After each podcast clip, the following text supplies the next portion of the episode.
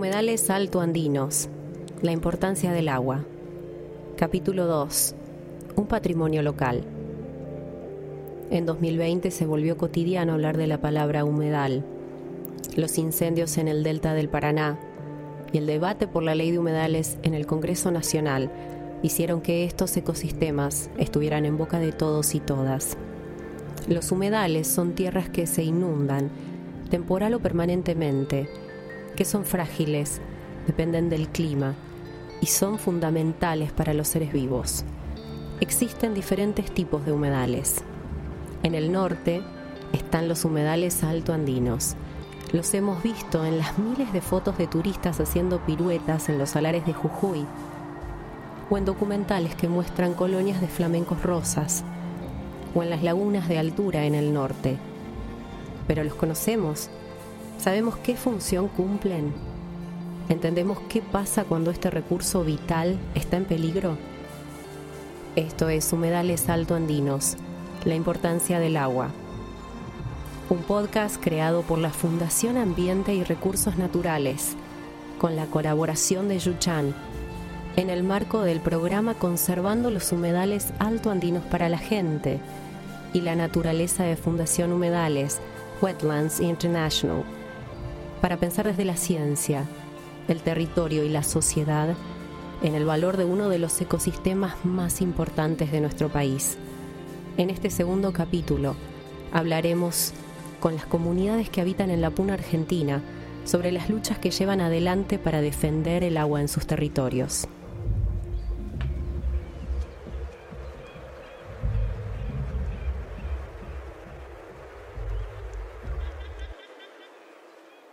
Sin el agua es imposible sobrevivir en estas tierras tan áridas y altas. Es la conexión más pura que puede haber entre nuestras tierras y nosotros, los habitantes de estos humedales. La extracción por método evaporítico de litio, creemos que pone en riesgo todo este ecosistema. Y es muy importante protegerlos y que se los incluya en la ley de humedales. Ya secaron una vega, ahora van por otra vega, en secar el río Los Patos. Y por eso es que luchamos nuestra, nuestra comunidad. Nuestro objetivo es defender todo nuestro territorio, tanto los humedales, los apus, nuestros animales silvestres, todo lo que compone el territorio. Estar en alerta. Hablar de las comunidades que viven en la zona de los humedales altoandinos es hablar de habitantes en territorios de disputa. Los humedales altoandinos están ubicados en la cima de algunos de los sistemas fluviales más importantes de la región. Almacenan y regulan el agua, proporcionan pastizales para la cría de ganado doméstico, proveen fibra vegetal, alimento y combustible a las comunidades locales, capturan el carbono, y representan un patrimonio cultural invalorable. Además, forman parte del Triángulo de Litio, una zona de América del Sur que abarca el límite entre Chile, Bolivia y Argentina, que concentra el 85% de las reservas de litio del mundo. Es que en los salares hay agua subterránea con una salmuera rica en distintos tipos de minerales como litio, boro o potasio. Uno de los territorios que componen este triángulo es el Salar del Hombre Muerto, en la provincia de Catamarca. Los humedales de la Puna son escasos, muy valiosos. Allí nuestros antepasados dejaron su rastro en los humedales del Peñón, de Antofagasta, de Antofalla, en el Salar del Hombre Muerto. Son lugares con, una fuente de vida, eh, de desarrollo, de allí se subsiste con la ganadería, la agricultura, la pesca, la caza y la biodiversidad de la puna es muy especial. Es un equilibrio natural que nuestras comunidades han venido cuidando, eh, manteniéndolas por décadas. La que habla es Patricia Reynoso, docente e integrante de la comunidad indígena de Atacami del Altiplano, en Antofagasta de la Sierra. Su terreno está ubicado en el Salar del Hombre Muerto, al norte de la provincia de Catamarca. Patricia es parte de Antofagasteños Autoconvocados, una organización que nació en mayo de 2018, cuando habitantes de esa localidad empezaron a notar que el agua escaseaba más de lo habitual. Eh, corrían los rumores que había cinco pozos eh, y que estaban perforando más, más pozos en el salar. Nos fuimos a ver, eh, nos dimos cuenta que había, los contamos, había 18 pozos, entonces nos surgió la, la preocupación saber por qué había más pozos de los que estaban autorizados. Es allí donde nos convocamos cuatro personas a la vera de la ruta eh, deteniendo a los, a los camiones que pasaban hacia la minera. Empezamos cuatro, hemos terminado más de 100 personas en esos días, en distintos horarios. Bueno, la minería llegó hace por allá en el 1991, eh, a donde fueron las primeras empresas que se asentaron ahí. Y el impacto que se vio visual fue que destruyeron unas vegas naturales eh, a donde ya esto no, no, no, hay vuelta atrás para hacerlo volver de vuelta, reactivarlo. Después el tema de las aguas que ya están cada vez menos y el lugar a donde están, están largando aguas muy contaminadas eh, así que es el impacto que estamos viendo ahora. Y los basurales que están enterrando, tapando toda la basura. Escuchamos recién a Alfredo Morales, que forma parte de la misma comunidad de atacameños del Altiplano. Si bien la explotación minera en la zona empezó en los 90, en los últimos años hubo avances sobre los territorios de los pueblos originarios.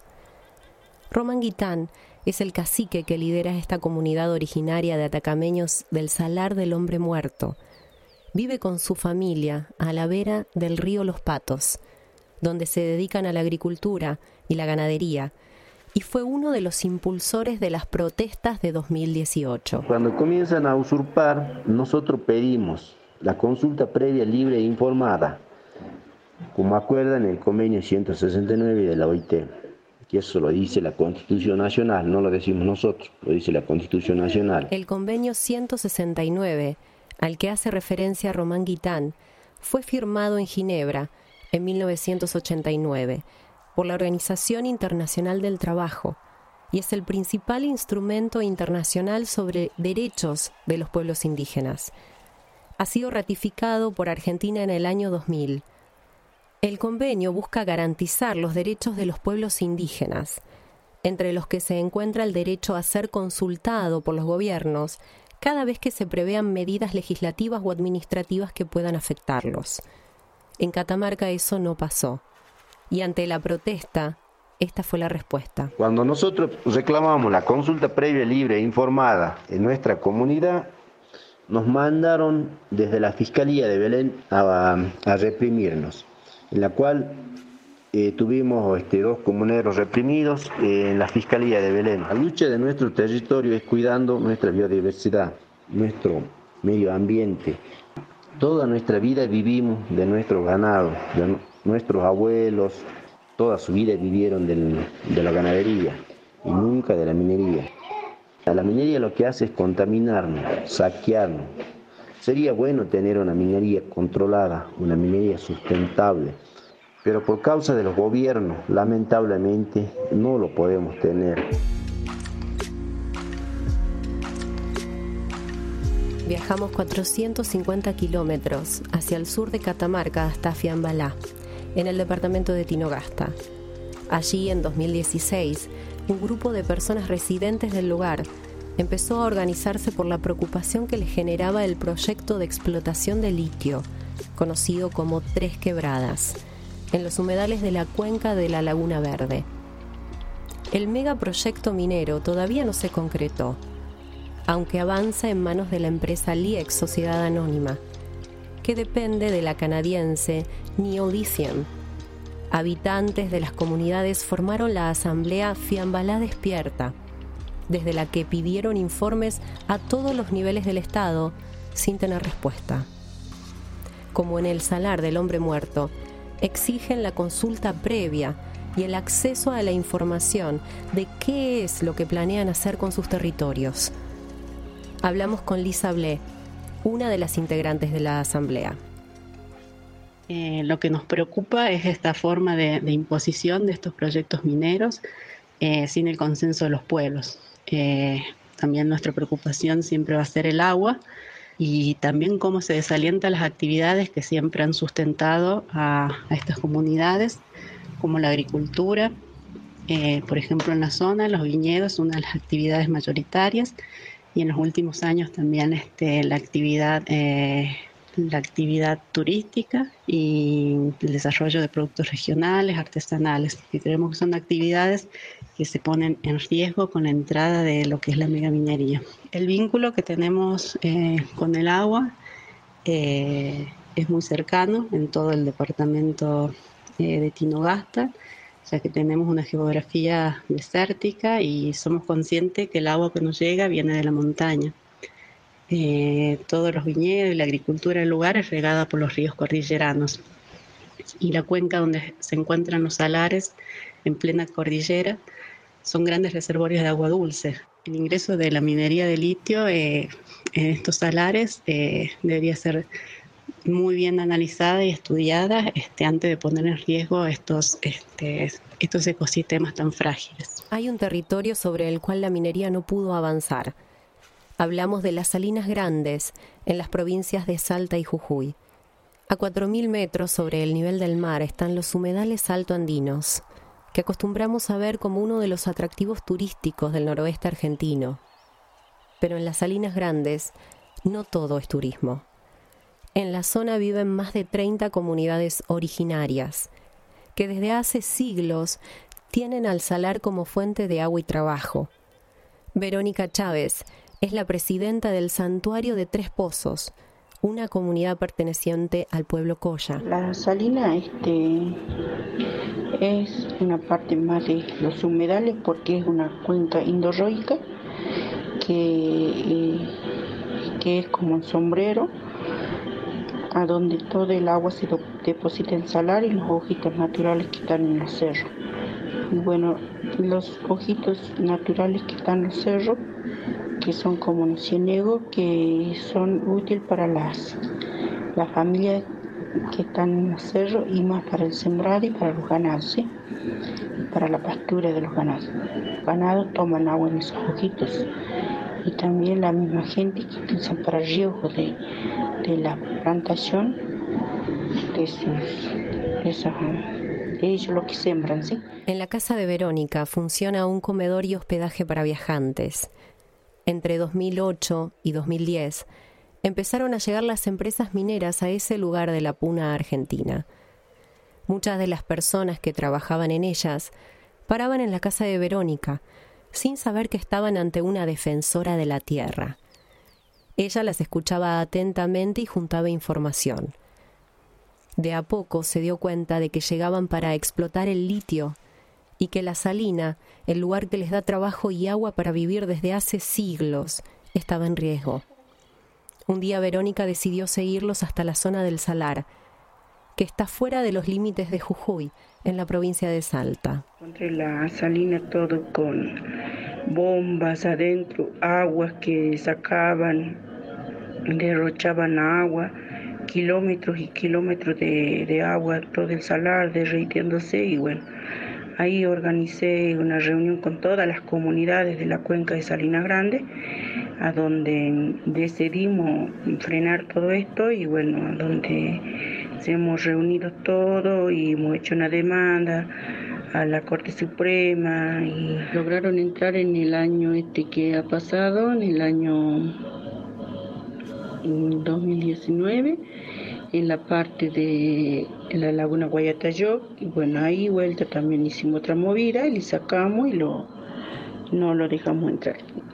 Estamos defendiendo de esa fecha decidimos todos juntos ya no queremos la consulta que nos dice convenio 169 por el litio eh, por el litio ya no queremos consulta ya nosotros dijimos no al litio nosotros no queremos que que, se destroce nuestra mamita Pacha, como le dice nuestra madre Salina. Las salinas grandes son una fuente de trabajo para unas 200 personas que viven en la Puna. Nelda Lamas también es parte de la comunidad Santuario de Tres Pozos, y esto nos cuenta sobre todo lo que el salar les da hace siglos. Y nosotros cavamos un pozo de dos metros y medio, sacamos el agua con balde para nuestros animales que criamos, de llama, ovejas, cabras y vacas, y también sacamos para nuestras pequeñas huertas. En la sal en sí se extraen tres tipos de calidad de sal. Se utilizan la sal de, pan, esa es la de tercera, que se da a los animales, o sea que es de uso ganadero. La sal de arrastre, esa es de uso industrial. Por ejemplo, va a lugares donde curten cuero. Eh, la sal de primera calidad, esa es la que consumimos, pero hoy en día nos exigen de ponerle el yodo. Pero eh, para mí es difícil aceptar eso porque ya como que me acostumbré. Yo me quedo la sal sin yodo. Eh, esa es más pura y más limpia. Nelda usa la sal sin yodo y está convencida de que las comunidades de las salinas tienen que estar en alerta para defender sus territorios.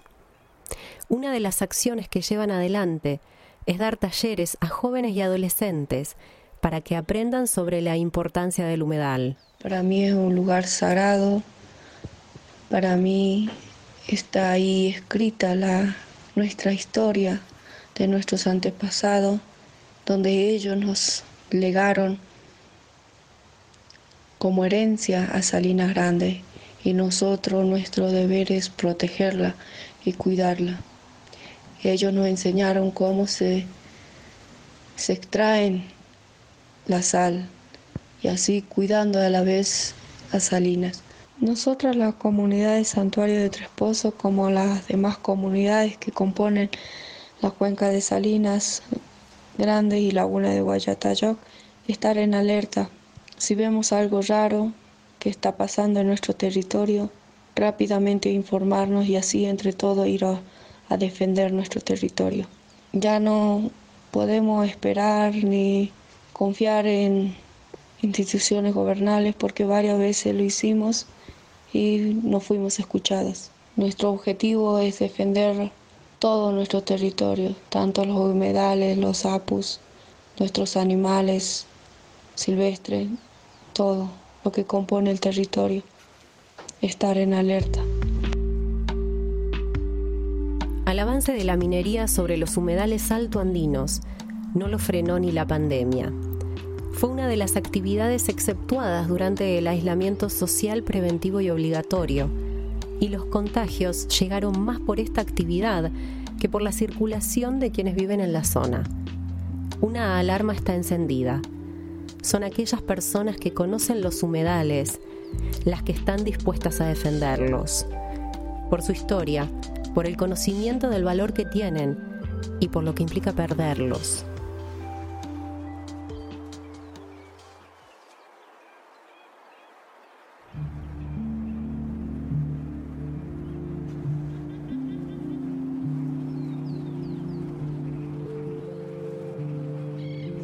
Hasta acá el segundo capítulo de Humedales Alto Andinos, La importancia del agua, un podcast producido por la Fundación Ambiente y Recursos Naturales, con la colaboración de Yuchan y Fundación Humedales.